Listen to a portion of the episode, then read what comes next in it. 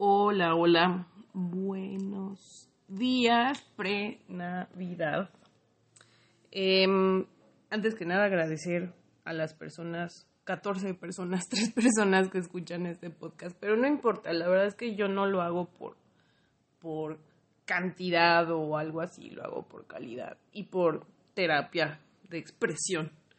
Em, bueno, pues hoy eh, estaba platicando con, bueno, estaba platicando en Facebook con una amiga que sobre la inflación, sobre el tema de que estamos creo que en el 6% de inflación, gente, y esto, o sea, lejos de que sea un tema solo de México, es un tema global. Estamos viviendo una pues etapa complicada a nivel económico. Entonces, la inflación se dispara por toda la demanda y por todo lo que se necesita cubrir en, en estos tiempos, entre la escasez de manos por la pandemia, la demanda de compra, etcétera, etcétera, etcétera. Que la verdad son conceptos que todavía me falta mucho de entender, o sea, no soy experta en economía ni mucho menos, pero desde hace ya algún tiempo como que no sé, me cayó como un 20 de que tenía que cuidar mis finanzas, tenía que cuidar mi dinero. No soy este una gurú de las finanzas ni mucho menos, ¿no? Pero sí creo que es muy importante que todos estemos bien educados en eso. ¿Por qué? Porque la verdad es que, o sea, muchos me dirán que soy bien rojilla, lo que sea. Pues sí, sí soy medio rojilla porque sí creo que el sistema capitalista en especial Em, pues sí tiene sus trampas, ¿no? Y sí tiene como sus, su juego. Y que si uno no aprende las reglas del juego, pues desgraciadamente eh, vives endeudado, ¿no? Y eso la verdad pues no está padre, porque básicamente te condena a siempre estar trabajando para surtir tu deuda, una deuda que honestamente es ficticia porque casi casi se nos cobra por literalmente vivir, ¿no? O por morir incluso, ¿no? Em, son temas que a lo largo de mi vida empecé a observar, ¿no? Por ejemplo, con la muerte de la mamá de mi padrastro, cuando vi que le cobraban que por el que, que por el lugar, que por la inhumación, que por el, o sea, en mil cosas, yo dije, oye, pues no manches, ¿no? O sea, te están cobrando hasta por morir. O sea, no, no, no, perdón, no chingues, ¿no? Em, y, y me puse a ver, o sea, todo lo que pues sí, lo que uno, pues le cobran por existir, ¿no? Entonces yo dije, debe de haber alguna forma de sortear esta, pues estas chingaderas, ¿no? Entonces, em, en su momento yo empecé a ver cuestiones como, por ejemplo, eh, un movimiento que se llama Sin Deuda, que está como estaba muy fuerte en Estados Unidos, porque Estados Unidos, siendo un país primer mundista, pues tiene muchos problemas de, de endeudamiento, ¿no? Por ejemplo, no tienen, eh, las personas no tienen un seguro social, ¿no? Como nosotros, ¿no? Sino que ellos tienen que pagar por sus servicios médicos y muchas personas pues no pueden pagarlos, ¿no? Por eso Obama quiso hacer el Obamacare y varias cosas que que buscaban mejorar eh, las condiciones de vida de muchos estadounidenses, ¿no? Que luego ellos traen como un tema muy fuerte con eh, lo socialista y lo de izquierda y dicen que eso es como ser comunista y Dios mío, o sea, la verdad es que tenemos que quitarnos también esos estigmas. Entiendo que hay muchos eh, gobiernos de izquierda que desgraciadamente pues cayeron en una no sé, en una distopía así y que yo no apoyo, ¿no? Esas, esas, eh, pues sí, esos, esos proyectos, pero em, creo que, que sí es muy bueno esa perspectiva de vamos a beneficiar a todos, ¿no? Vamos a ayudar a todos porque si no, pues, ¿cómo, no? Pero en fin, el punto es que este movimiento del cero deudas, pues lo que buscaba era, por ejemplo, que no pagaras hipoteca para construir tu casa, este, en el, en el caso de México, pues no todos los trabajos te ofrecen Infonavit y cosas así, ¿no? Entonces uno tiene que empezarse a generar un, eh, una forma de crearse un patrimonio, ¿no? Y es difícil porque como millennials, pues tenemos muchas, muchas trabas, ¿no? Mientras en la generación de nuestros padres o abuelos con cierta cantidad de dinero ya podías comprarte un terreno, una casa, etcétera, ¿no? Eh, la gran mayoría de trabajos en, en, nuestra generación no nos dan ni siquiera prestaciones, ¿no?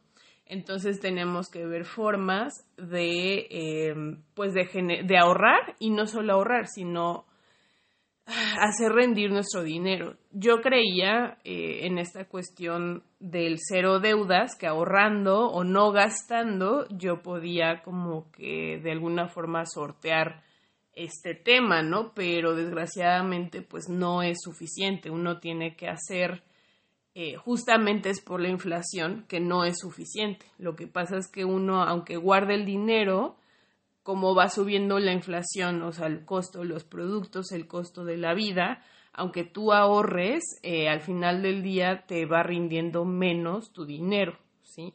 O sea, por ejemplo, si el huevo vale en 2021 X cantidad, en 2023 va a valer un poco más por la inflación, ¿sí? Entonces, si yo ahorro 100 pesitos, esos 100 pesitos me van a rendir menos en 2023. A ver si, si me doy a entender con esto, ¿no?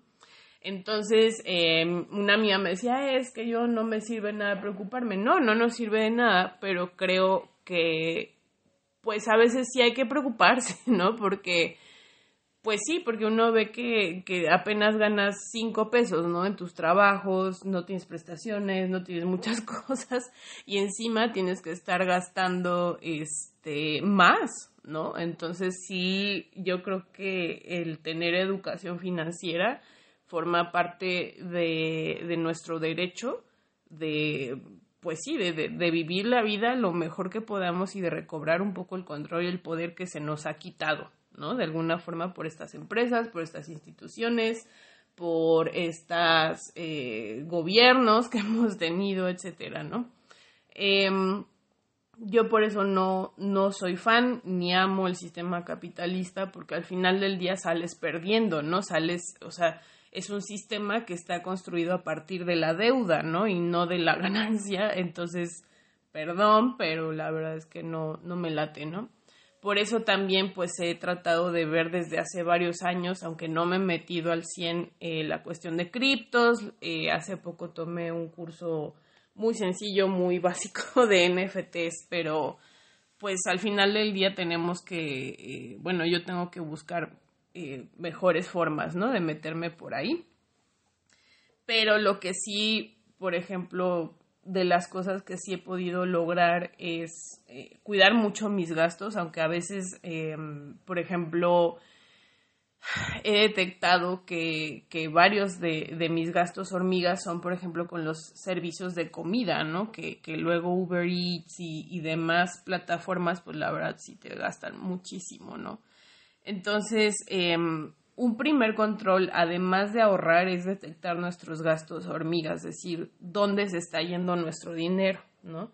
Y para eso es muy importante tener un presupuesto incluso diario, ¿no? O mensual o quincenal, ¿no? Que veas dónde se está yendo tu dinero, sobre todo revisar tus estados de cuenta, este, a dónde se va. Yo la verdad no tengo tarjeta de crédito por lo mismo, porque yo no tengo honestamente la disciplina para para estar pagando eh, lo que se necesita para una tarjeta de crédito, ¿no? Entonces, para mí mi solución fue tener una tarjeta de débito.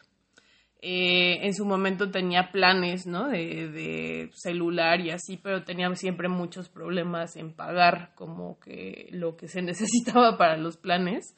Entonces yo decidí tener prepago, o sea, como que son muchas decisiones que he tenido que tomar para no gastar de más, ¿no?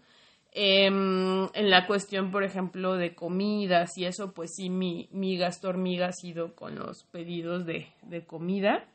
Em, y sí he tenido que ponerme frenos en las cuestiones como de, de gasto tipo en Amazon y cosas así, porque si no, pues sí, uno puede perder mucho el control, ¿no? Creo que ese es un primer paso. Em, yo he seguido desde hace algún tiempo a un proyecto que se llama Pequeño Cerdo Capitalista, que la verdad me ha ayudado bastante como a entender lo importante que es tener eh, control sobre nuestras finanzas y sobre todo pues cuidar nuestros ingresos, cuidar nuestros egresos, etcétera, ¿no?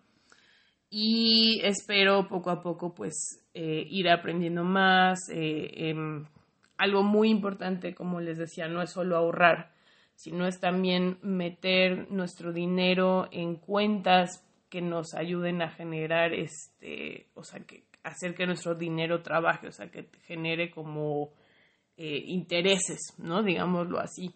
Entonces, algunas formas muy buenas para empezar, y es lo que decían en este proyecto, son los CETES. Por ejemplo, la cuenta de banco que yo tengo, pues tiene algunos CETES, pero realmente no me, pues no me rinde tanto, ¿no? Entonces, este, tengo que ver otras formas que estoy aprendiendo, pero pues este podcast más que nada era para, para comentar eso, ¿no? Porque eh, desgraciadamente como la inflación ha subido mucho en estos meses, por todo lo que les he comentado, es muy importante que de verdad eh, cuiden mucho sus finanzas, cuiden mucho como eh, en qué están gastando, en qué no, en ahorrar mucho, pero también en poner a su dinero a trabajar, porque si no les va a generar mucha más pérdida, van a, vamos a tener que trabajar más de lo que trabajamos para recuperarnos, ¿no? Y eso pues o sea, realmente es muy exhaustivo. Yo lo he visto, por ejemplo, que, eh, pues sí, en mis gastos, ¿no? Que a veces, o sea, voy al súper y me sale una cuenta de mil y cacho, ¿no? Y, y, yo realmente no compré tantos productos. Y es así como, chale, ¿no? ¿Cómo voy a recuperar eso, ¿no?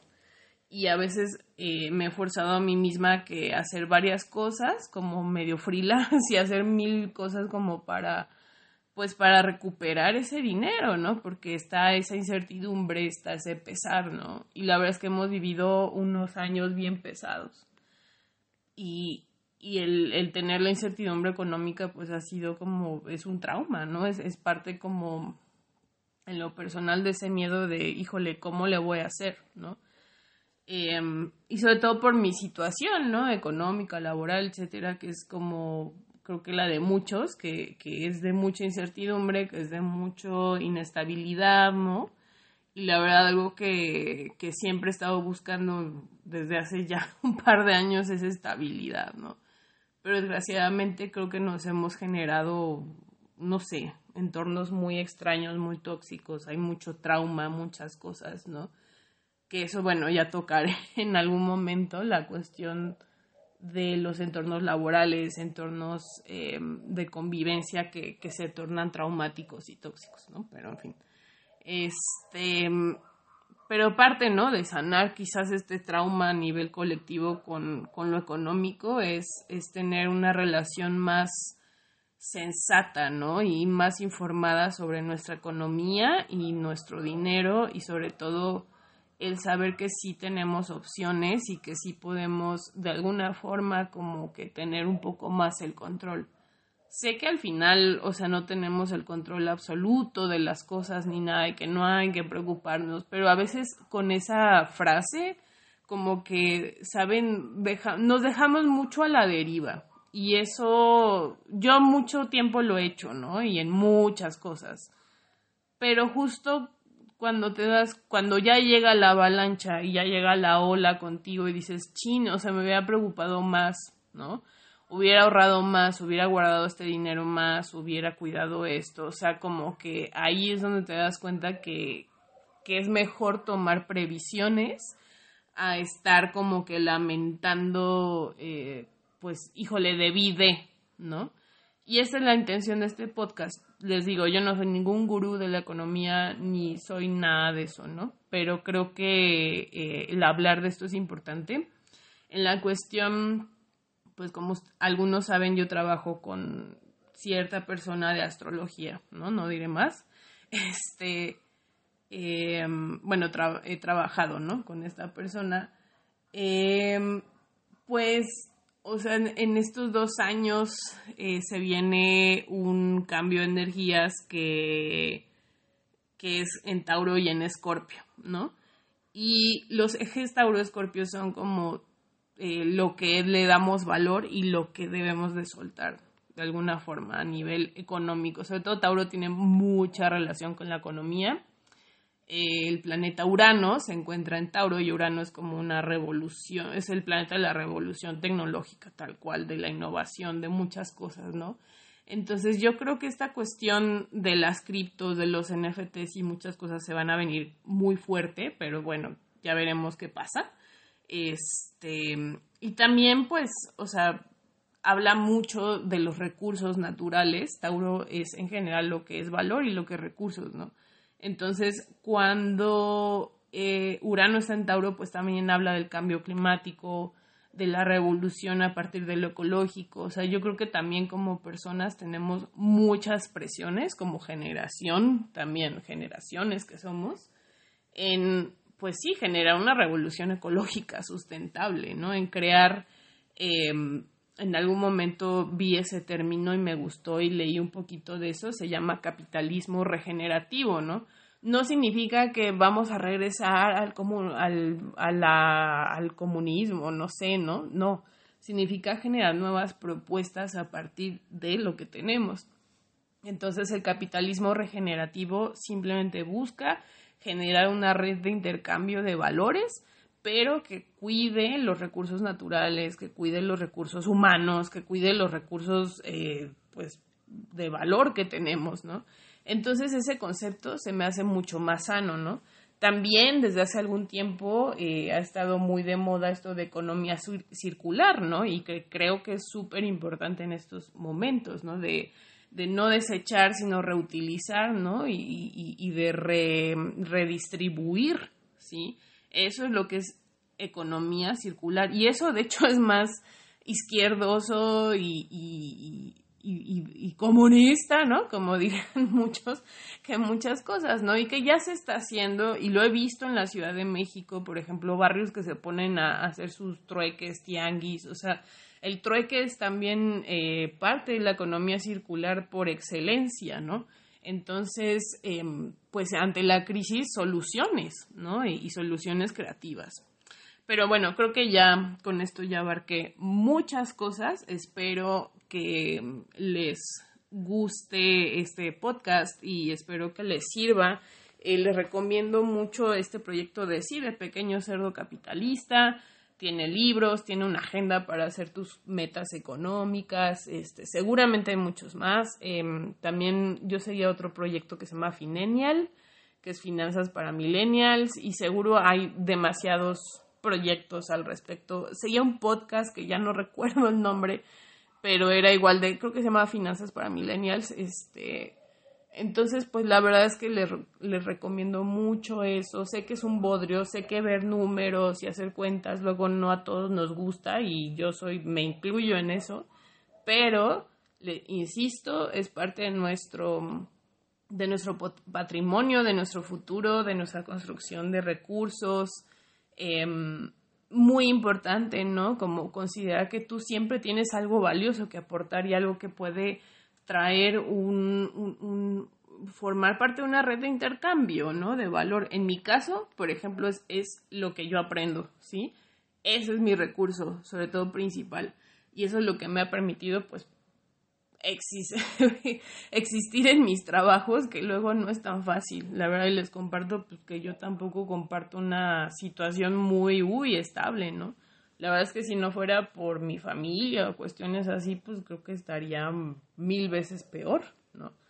Pero lo que me ha permitido sobrevivir es mi conocimiento y capitalizar mi conocimiento y eso es como importante que también ustedes reconozcan sus talentos y lo que vienen a aportar al mundo, ¿vale?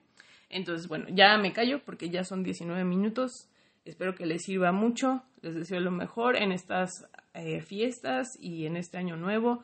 Cuídense mucho, síganse cuidando mucho. Saben que yo soy muy cuidadosa con la salud. Eh, Omicron está presente en Estados Unidos y también ya llegó a México es no es tan, al parecer, tan fuerte como otras cepas o variantes, pero sí es muy contagiosa. Entonces, cuídense muchos en su cubrebocas, por favor. Sé que es una chinga, lo sé, pero bueno, pues es parte del cuidado. Y nada, cuídense mucho. Besitos.